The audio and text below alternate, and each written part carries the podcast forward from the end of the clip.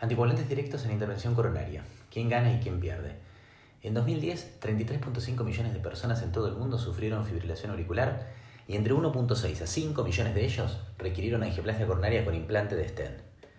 Para 2030, se espera que el número de pacientes con fibrilación auricular en Europa sea de alrededor de 14 a 17 millones, con una incidencia de 120.000 a 215.000 nuevos casos por año.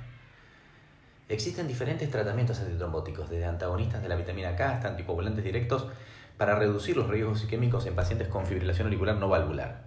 Ahora, la combinación de anticoagulantes con antiplaquetarios, inhibidores del receptor P2 y 12 y aspirina aumenta significativamente los riesgos hemorrágicos, por lo que pone a los pacientes en riesgo y a los médicos en un gran dilema.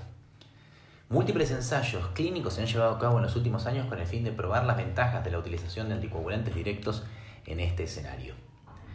Felipe Mainca y colaboradores de Brasil desarrollaron este trabajo con el objetivo de sintetizar la evidencia sobre la relación beneficio-riesgo de los tratamientos antitrombóticos y sus combinaciones en pacientes con fibrilación auricular y angioplastia coronaria. El trabajo fue recientemente publicado en el Journal of Cardiovascular Pharmacology and Therapeutics.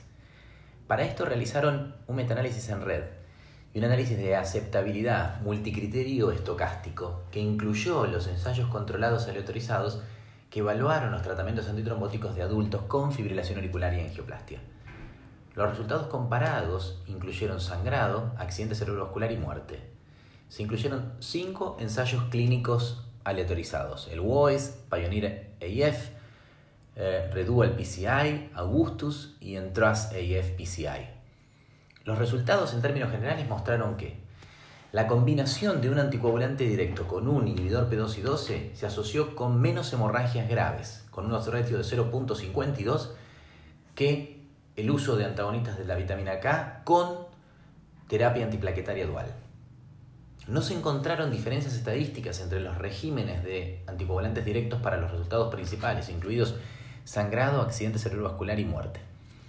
Davigatran 110 más un inhibidor P2 y 12 sin aspirina fue la opción más segura para los resultados de hemorragias mayores o clínicamente relevantes. Para los resultados de muerte por causas cardiovasculares, Rivaroxaban 15 miligramos más un inhibidor P2 y 12 tenía una probabilidad del 74% de ser la peor opción. Para el evento, infarto, trombosis del estén, accidente cerebrovascular, Apixaban más un inhibidor P2 y 12 se consideró la opción más segura con menos probabilidades de producir estos eventos. El análisis demostró que Doxaban 60 miligramos en monodosis más un inhibidor P2 y 12 y la combinación antagonistas de la vitamina K más un inhibidor P2 y 12 fueron la peor opción en términos de seguridad y eficacia. Por otro lado, Apixaban 5 miligramos más un inhibidor P2 y 12 sin aspirina fue la alternativa más segura en todos los escenarios. Los autores concluyen, primero que existe evidencia, aunque aún insuficiente, sobre la superioridad clínica entre los regímenes anticoagulantes. Sin embargo, los distintos análisis coinciden en demostrar que el apixaban con un P2 y 12 se destaca ligeramente sobre el resto. Por el otro lado, el edoxaban en monodosis se asoció con más eventos adversos isquémicos en este escenario. Para fortalecer esta evidencia se necesitan ensayos clínicos bien diseñados y de bajo riesgo de sesgo, análisis de minimización de costos para proporcionar más información para la toma de decisiones clínicas.